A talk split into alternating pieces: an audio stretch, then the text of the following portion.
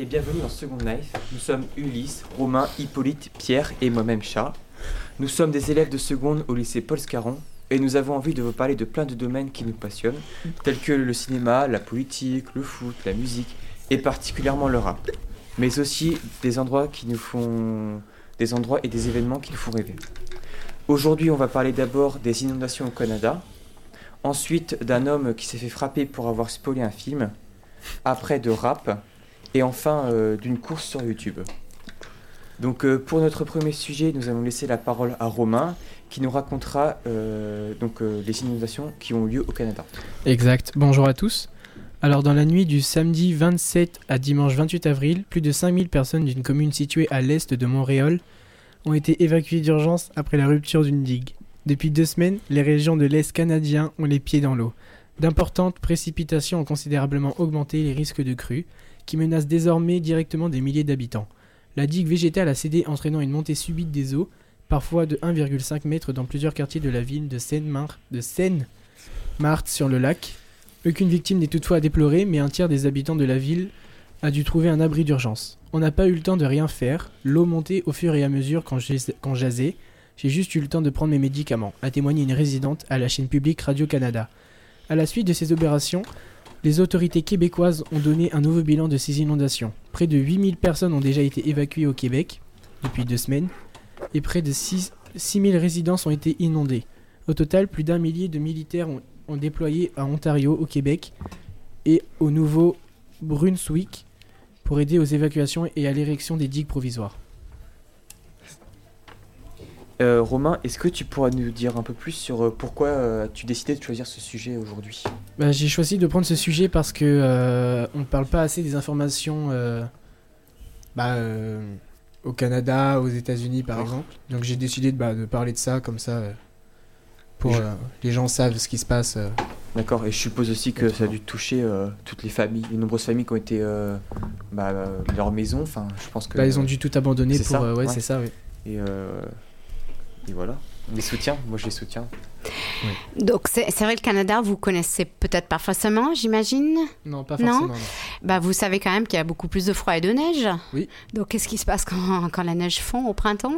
Bah, les inondations Voilà, sont plus donc. En France, on a régulièrement des inondations, même très spectaculaires et, et très graves. Mais euh, ce qu'on n'imagine pas, c'est euh, qu'est-ce qui se passe quand toute cette neige fonde. Et, et je sais que, par exemple, ma sœur, elle habite au Vermont, donc c'est presque le Canada, et ils disent qu'il y y a deux saisons. il y a l'hiver et il y a la saison de boue, la boue. Donc voilà, il pleut tout l'automne, il y a la boue, et quand la neige fond, euh, tous- toutes les routes, parce que beaucoup de routes en terre aussi, se transforment en boue. Donc imaginez euh, le Canada, que c'est quand même très grand. Peut-être comme dans le Vermont, il y a pas mal de routes qui sont pas forcément goudronnées. Et donc voilà, les routes se transforment en, en champs de boue, quoi.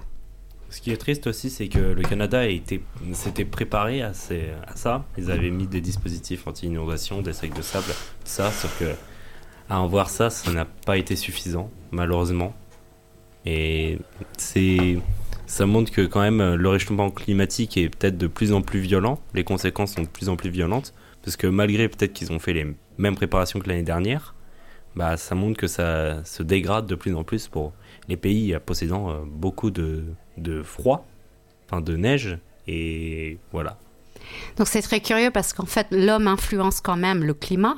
Mais en même temps, Dame Nature a quand même beaucoup plus de pouvoir que nous. On n'est pas capable de, de parer à toutes les éventualités du climat, les inondations, les tempêtes et tout ça. On est quand même toujours, l'humain sujette à, à la force de la nature. Donc c'est curieux. hein. Maintenant, Pierre, euh, tu vas nous parler d'un homme qui s'est fait euh, frapper pour avoir euh, spoilé un film. Donc, je te laisse la parole. Ah bah merci, euh, oui, c'est un homme qui s'est fait frapper par, euh, bah, par des individus.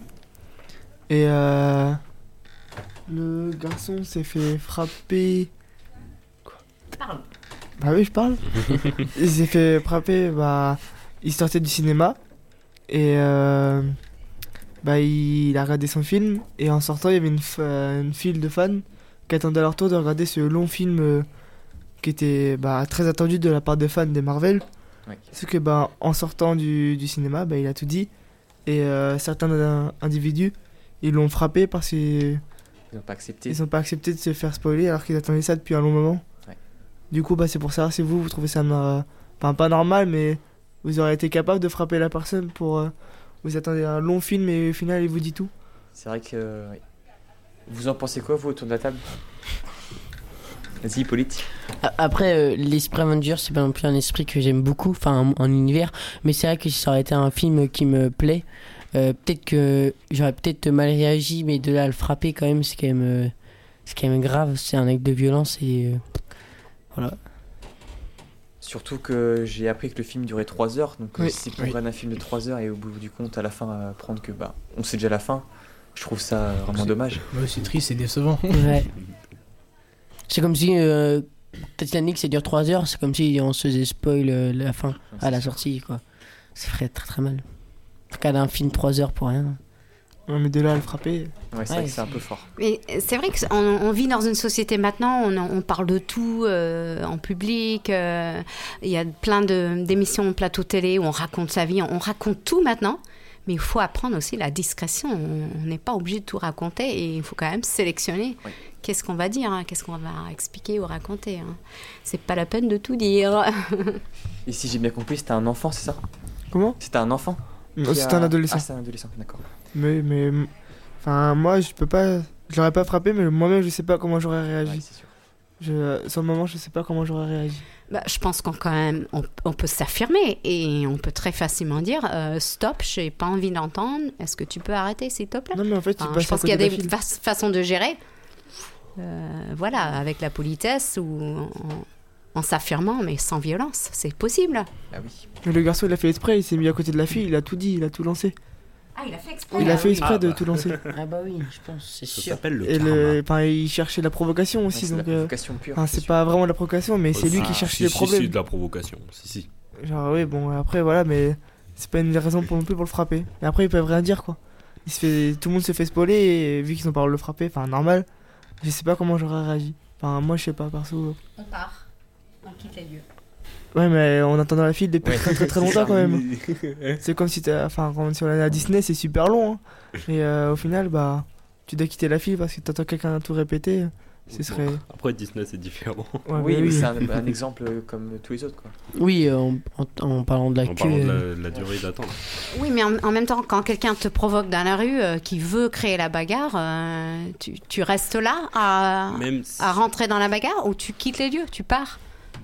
Voilà, il, fait, il y a quand même des moyens de gérer des situations, à moins qui t'empêchent de partir. Euh, au, au lieu de réagir dans la violence, il faut quand même euh, prendre ses dispositions, quoi. Si t'as pas envie de l'écouter, tu pars. Mais je pense que c'est pas acceptable de frapper quelqu'un non plus comme ça, même si lui l'a cherché. Voilà. Donc euh, maintenant, je vais laisser la parole, euh, la parole à Hippolyte qui va nous parler donc euh, de rap. Euh, oui, bon bah bonjour euh, avant. Alors euh, donc aujourd'hui je vais vous parler de donc un groupe donc MMZ. Donc c'est un groupe euh, originaire de Corbeil-Essonne donc dans le 91. Donc euh, c'est un groupe composé de deux amis donc Moa et Laser. Euh, ce groupe a déjà sorti deux albums donc qui sont quand même anciens donc Tout pour le gang certifié disque d'or et Enda certifié aussi euh, disque d'or. Donc le connu a quand même euh, le groupe a quand même connu un, réel succès donc euh, grâce à vraiment deux titres, bah, Tout pour le gang, un titre de l'album, et Bulma aussi, mais vraiment Bulma, ça les a fait décoller. Donc je parle d'eux car ont sorti un troisième album le 22 mai. Donc je l'ai écouté et j'ai quand même bien aimé. Et, euh, et donc bah voilà, il s'appelle euh, Cyanora, non, Sayonara, l'album. Donc euh, je crois que c'est le nom d'un arbre. Parce que sur la pochette de l'album, ils sont en dessous un arbre euh, qui est d'ailleurs très très magnifique. Ah non, en fait, Sayonara, ça veut dire Au revoir. en japonais. en japonais, ça veut dire au revoir. Donc c'est pas, c'est pas le titre, c'est pas le, le. Bah, ça dépend comment c'est écrit. Hein. Pour, Ah, pour écrit moi, à l'oral, sayonara, je sais que ça veut dire au revoir en japonais, mais peut-être c'est écrit différemment. Non, c'est écrit exactement pareil. Oui, donc c'est au revoir au japonais. Donc je pense alors que c'est leur dernier album, une théorie. Donc euh, donc j'ai écouté et j'ai quand même bien aimé le le l'album. Euh, Il est quand même bon. Il y a 18 musiques. Donc mes préférés donc c'est Capuché dans le club et Cyan- Cyanora. Donc donc je vais vous faire donc euh, écouter un morceau qui est Cyanora.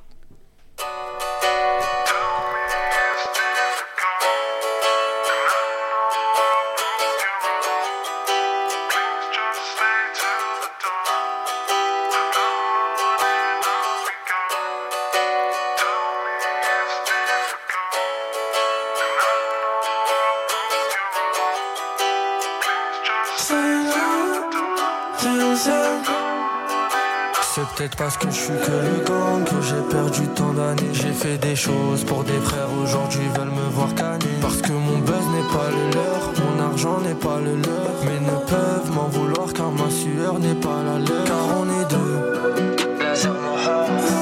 Et si on coule, on sera deux dans un trou noir. Et toi, tu veux me faire croire que tu seras toujours là. Et moi, je fais semblant de te croire pour pas te faire de mal. Car après le rap, y'a toi si j'arrête. Je fais quoi? Je t'ai prêté mon arme et t'as voulu tirer sur moi. J'ai grandi en pensant que ma cité elle craquait sous la haine. La jalousie rend pas plus forte, elle te rendra plus bête. Non, non. Car laser n'est que la moitié de moi-même. Je veux tout arrêter, mais je trouve toujours pas le remède. Je veux voir le monde, je veux faire le tour la. Donc, euh, donc c'était euh, Cyanora, euh, un titre de MMZ dans leur dernier, de leur dernier album euh, Sayan... Say- Sayonara. Sayonara. Euh, oui. Charles. Oui, j'avais une petite question pour toi, Hippolyte. Oui. Euh, donc, euh, ce groupe, euh, tu le connais depuis le début ou euh, depuis qu'ils ont commencé à se faire connaître euh, grâce à leur popularité? Bah, je les connais depuis. Au départ, ils ont commencé à se faire connaître, mais ils étaient pas connus vraiment. Genre, euh, pr- premièrement, à leur premier million de vues, je pense, je les connais. Et euh, oui, bah, j'écoute depuis leur premier album, en tout cas. Ça fait quand même longtemps que je les écoute et j'aime beaucoup ce groupe. Euh, Vas-y, Pierre. Euh, tu dis qu'ils viennent de Corbeil-Essonnes, mais je- dans le 91, je mets un autre groupe qui vient de là-bas, non? Euh, oui, il y a aussi euh, PNL aussi qui viennent de Corbeil-Essonnes. Bah, c'est, c'est des amis entre deux. Ils sont, ils se font de la pub, ils se voient souvent et euh, c'est, c'est des amis entre euh, les deux groupes. Bah, ils viennent aussi de, de, de, la, de, la, de la même cité euh, des Tarterets dans le 91. Donc voilà. Du coup, j'ai une question. Oui. C'est tu penses que c'est grâce à PNL qu'ils sont connus comme ça ou genre c'est vraiment eux qui se sont débrouillés? Ou PNL Euh, les a aidés un peu quand même? Il y a des deux, mais je pense plutôt quand même qu'ils se sont débrouillés, débrouillés aussi quand même MZ parce que comme je disais, bah, Bulma c'est vraiment une musique qui les a fait décoller. Tout le monde, l'écou- tout le monde écoutait cette musique. Je me rappelle au collège et euh, ça les a fait décoller. Mais après aussi euh, PNL euh, sur les réseaux sociaux font des, petits coups de pub, pas pour leur sortie, ils ont fait des petits coups de pub, voilà. Je pense c'est c'est des deux, mais quand même plus aussi que le groupe est quand même bien. Enfin moi personnellement je l'aime bien. Euh, Hippolyte, moi j'étais un peu surprise parce que pour du rap, je trouve que cette chanson elle est très très lyrique, il y a de la mélodie, elle est douce. Donc euh, ça m'étonne un peu. Donc euh, pour toi, est-ce que. Enfin, où se situe la limite entre le, le blues, le pop ou le rap? Parce que c'est vraiment très très lyrique, musical. Oui, c'est vrai, ils chantent plus, ils chantent plus je trouve. Mais bah, en fait, dans cette musique, ce que j'aime bien, c'est les paroles, elles sont quand même intéressantes. Ça, il y a quand même des bonnes paroles. Mais c'est aussi quand la, le rythme ou euh, le flow ou la, mélodie qui est, vraiment entraînante et j'aime beaucoup. euh. Vas-y, Pierre. Euh, oui, c'est vrai qu'ils rappent pas. On peut appeler ça du rap, mais c'est surtout parce qu'en fait, je vais encore reparler, c'est PNL. C'est vraiment c'est PNL qui a ramené ça ici. Et MZ, vu qu'ils sont MMZ, ils sont très proches avec PNL. Du coup, bah alors ça se ressemble un peu parce qu'ils sont, on va dire, comme la même famille. Du coup, bah c'est normal. Enfin, c'est eux qui ont rapporté à ce nouveau rap entre guillemets. Ouais, je suis d'accord avec Pierre parce que aussi Penel, euh, c'est pas vraiment du rap ce qu'ils font, ils chantent aussi un peu plus. Il y a quelques musiques où ils rappent, mais ils chantent aussi. Donc euh, c'est vrai que c'est un, nouveau style dans le rap. euh, c'est plus du rap comme avant où ça, ça débite, ça débite, puis ça s'arrête, ça s'arrête pas. Non ça, ça rappe très très vite. Maintenant, euh, ce qui marche aussi, c'est le rap très lent où, où les textes sont peut-être plus recherchés ou quelque chose comme ça. Voilà. Ok, Hippolyte, euh, est-ce que tu pourrais nous rappeler le nom du groupe et l'album, s'il te plaît? Euh, donc le nom des groupes donc c'est euh, MMZ ou 2MZ on peut dire de- les deux noms et donc euh, le titre de l'album c'est Sayonara. Voilà. D'accord. Donc euh, ensuite, c'est au tour de Romain qui va nous expliquer. euh, Non, Ulysse. Ulysse, pardon, j'ai inversé.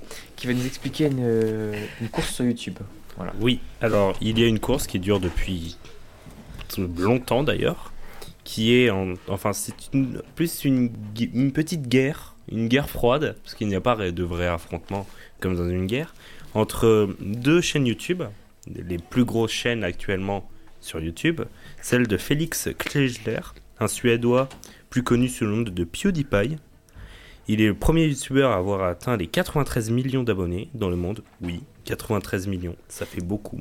Ça fait l'équivalent de la population de la France, plus la Belgique, plus les Pays-Bas et plus d'autres pays, puisque j'ai pas réussi à prendre d'autres euh, données. Et son concurrent direct est la chaîne YouTube T-Series, qui est une entreprise de droits musicaux de... indienne qui possède toutes les musiques de tous les Bollywood, qui sont les comédies musicales indiennes. Et du coup, il y a une guerre parce que PewDiePie est arrivé le premier, il est arrivé à 93 millions, et T-Series est monté très rapidement sur le podium des plus grosses chaînes YouTube. Et le vrai problème, c'est que PewDiePie est, un indé- est indépendant, il est seul, aidé de d'autres YouTubeurs, mais il n'a pas de. YouTube est son vrai métier. Alors que T-Series, c'est une entreprise, c'est plusieurs personnes qui rachètent des musiques. Donc il y a moins de travail d'un côté que d'un autre. Et c'est là où ça casse un peu, parce que T-Series a rattrapé PewDiePie. Ils actuellement. T-Series a actuellement 96 millions d'abonnés. Et PewDiePie en a 95 millions. Mais la guerre n'est pas finie. Vous pouvez encore sauver euh, l'indépendance des youtubeurs, faire en sorte que ça ne soit pas les entreprises qu'on voit partout, partout en numéro 1. Vous pouvez toujours vous créer un compte YouTube et vous abonner à la chaîne de PewDiePie, car c'est très important. Et vous pouvez l'aider et l'amener à la victoire. Ok, euh, est-ce que tu pourrais nous dire comment s'écrit T-Series, s'il te plaît? Alors c'est un T, avec ensuite un tiré, et series, comme une série. C'est T-série. Et euh, pour toi, qu'est-ce que ça bah, Que signifie euh, PewDiePie, comme tu dis? PewDiePie? Ouais. Bah, son prénom, je ne sais pas. Mais en tout cas, disons que plus profondément, c'est une personne qui a travaillé dur pour arriver sur le podium, qui est respecté par les youtubeurs, parce qu'il a quand même sa popularité plutôt très importante. Et aussi, il y a une récurrence, il sort une vidéo presque tous les jours, c'est- il y a un travail, il y a une, une écriture, des blagues, il y a une vraie histoire. Oui, Hippolyte. euh, Alors moi c'est pour faire, euh, je vous c'est pas une question mais je euh, parlais un peu. Euh, pour moi, T-Série, euh, pour moi les chaînes musicales euh, ne, ne devront pas être dans le top des chaînes euh, YouTube. C'est comme euh, aussi Vevo aussi euh, Oui. qui devrait pas faire partir parce que Vevo a quand même énormément de millions d'abonnés. Je crois ils en ont 30 millions, ou je sais pas quoi. Et du coup, ils je pense, je sais qu'ils sont pas dans les top chaînes YouTube parce que c'est des chaînes musicales. Donc je pense que T-Série, ça compte pas aussi. C'est pas une, c'est une chaîne musicale et c'est normal qu'il y a beaucoup plus d'abonnés. Et je voulais savoir que bon, PewDiePie, il n'est- je pense qu'il n'est plus en, indépendance. hein. Maintenant, il a son entreprise, il a, il a tout. De... Il n'a pas d'entreprise. Il fait beaucoup de par- partenariats, mais il n'est pas affilié directement à une entreprise. C'est- Il, il- mais maintenant, il a ses propres avec, et- etc. Oui. Bah, c'est parce Bah, qu'il est parce qu'il est- a indépendance. 93 millions d'abonnés. Enfin, il en a 95. C'est plutôt pas mal. Mais du S'il n'y en a il- pas un seul qui veut bosser pour toi, c'est quand même chaud. Mais du coup, il a plus l'indépendance. S'il a ses propres monteurs. Non, mais et- indépendance dans le sens de l'écriture où c'est pas, pas. comme si c'était une entreprise avec un, un monteur, un graphiste, avec euh, un- tout un studio d'écriture, des scénaristes et tout ça pour. Bon, ce n'est pas le cas vu que c'est T-Series, vu qu'ils font que racheter les musiques, mais ce n'est pas, ce n'est pas une entreprise en tout cas. C'est un, une personne aider d'autres personnes. Moi, je te contredis parce que je pense que derrière tout son travail, il y a quand même toute une équipe euh, diverse qui doit travailler quand même. Enfin, c'est Mhm.